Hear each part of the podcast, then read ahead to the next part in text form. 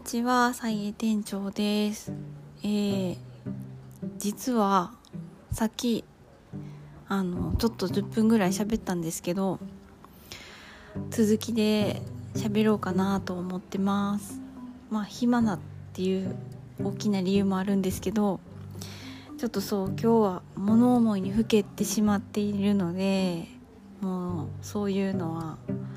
せっかくなんで出し切ろうかなと思ってちょっと頭の中まとまってないんですけど喋り出してしまっています。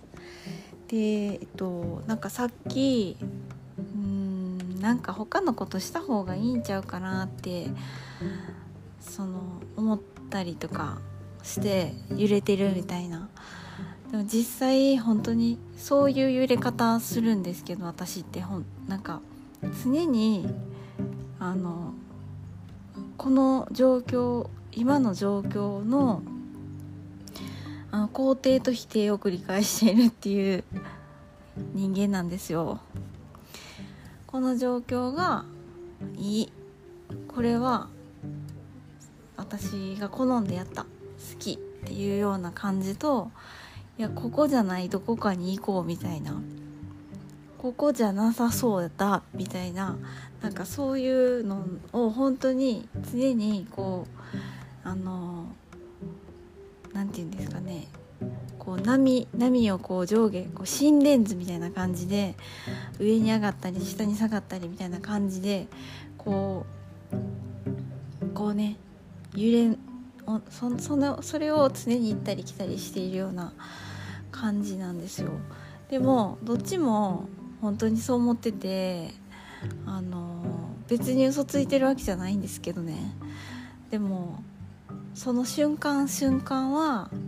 実際にここじゃないどこかに行きたくなったりいやこの状況は素晴らしいんだっていうふうに肯定したりっていう風に揺れてるんですが皆さんはそんなことありますか？本当にこう自分がそういう風なあのこう常に一人でこう自作自演じゃないけどこうアップアップこう波にこう揺られているのをね夫とかはどう思ってるんでしょうね。あの多分夫は全然揺れてないこうね平らな世界をまっすぐ歩いていけるようなタイプだと思う思うんですけど。こんなにね一日一日違うことを考えてるなんてことはないんじゃないかなって思いますね。ちゃんとストーリーが一本道続いてるような感じなんじゃないかなって思ってます。でまあそれを一つ訂正したかったっていうのともう一つはあ訂正っていうかまあそういう、まあ、私の言っていることは変わりますよっていうことを あらかじめ言っとこうかなっていうのとあともう一個そのふと思ったんがあのめっちゃ若い時になんかね私ねあの、まあ、かっこつけてたわけじゃないんですけどなんかねちょっと新規臭い子だったんですよ。今もそうやって思われる方いらっしゃるかもしれないんですけどあのめっちゃ今は比較的あの TPO っていうものを重視しましてあの一人でいてない皆さんの前に出る時はあの明るい私をこう見せているようにしていますがあまあそんな昔ほど新規臭くないんですけどね。そこも結構変わってきたんですけどあの10代20代ぐらいの時ああとね生まれたての時もね結構明るかったって言われるんで親に。だから生まれたばっかりの時は結構ねあの割と自分の自自分自信に満ち溢れた感じだったみたいなんですけど10代20代はもうすごく新規臭い子でで20代の半ばでねなんかあのリルケっていうライナー・マリア・リルケっていうね詩人がいるんですけどどこの国の人かなドイツかフランス多分ちょっと調べてみようかながいててなんか知らんけどリルキが好きだったんですよね今ちょっとねリルキから離れてるんであのリルケのあのちょっと電気っぽい感じの何書いてるかよく分かれへん本があるんですけどなんそれがすごくそこにねその本に私のなんか好きな文章っていうかあの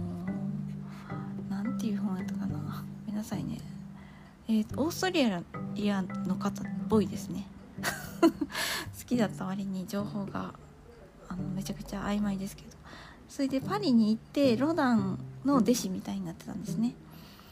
ででも詩人なんですよ。であのねリルケの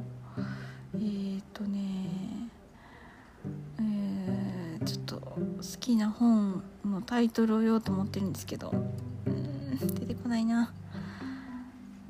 私が忘れちゃってるんですけど、まあ、とにかくその好きな本にねあの素敵な文章っていうか素敵な一文がいっぱい出てくるからその本全体が好きだったんですけどまあその本の中になんか20年あマルテの手記ですね。マルテの手記がなんか異様に好きであのー、なんか暗いんですけどまあ何て言うんかな。そんなね事細かく人の心理描写とかをこう読めるっていうのがなんか面白くて。で私もその神経質なとこ私の神経質な部分がそこに感化されてたっていうかなんか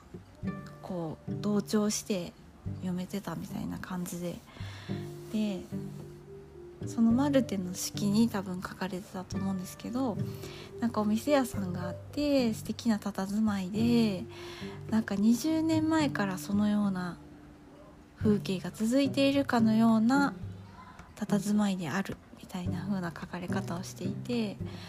なんか私はその風景が結構頭の中にこうビジュアルでこう焼き付いて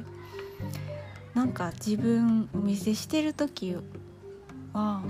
かそういうその頭にリルケの詩集を読んで思い描いたあのお店を私はその本の中にいるような感じで営んでいるみたいな風に思い描いたことがあります。だからだから店に人来やんかったんかなって ちょっと言い訳がましいんですけど言い訳がましさが過ぎるんですけどなんかそんなあの脳裏に描いたその私の夢みたいなものが、まあ、ある種私は実現させようとしていたような気がするっていうことでもあります。でそのリルケさん自身に対しても私はすごくなんかちょっと投影してたっていうかその神経質さ具合みたいなのを若干投影してってでなんか孤独なんですよねリルケって。まあなんか自分でそういうなんかことを書いてたんですけどなんかとにかく孤独なんですよ。でもリルケの孤独って自分で選んでそうしてるとこがじゃまああってほとんどそんな感じで。であんまり人と交流しないんですけどでも本を出すんですよね刺繍とか。でその本を出すっていう行動に行動の部分だけであの社会と接していて、まあ、普段のプライベートっていうのは静かに一人で過ごしてるっていう感じのリルケさんに若干憧れたりしてたので私もねちょっとねちょっと孤独を好むというかそんな変なとこ憧れてるっていうところは若干あります。でもなんとなくそこも意志が弱くてなんかまあそんなね今の時代とか違うしまあ詩人になろうとしてないしみたいななんか心の声とかもあってまあ普通に普通の人っぽく生きてます。通の人目指して生きてます。っていう感じでなんかそんな昔のなんか憧れみたいなのはなんかそんなとこにね憧れたくなかったなもうちょっと華やかな感じの人を憧れたかったなって今思うけど。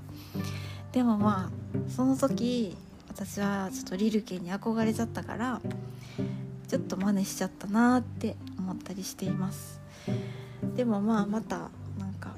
久しくそういう人に憧れるっていうのがないんですけどまたそうやって頭に思い描いてそういうなんか自分こうなっていきたいなみたいなのを表現していけたらいいなとふと思いました。ということでもうリルキの話をすると暗くなりますけども、今日もお聴きいただきありがとうございました。それではさようなら。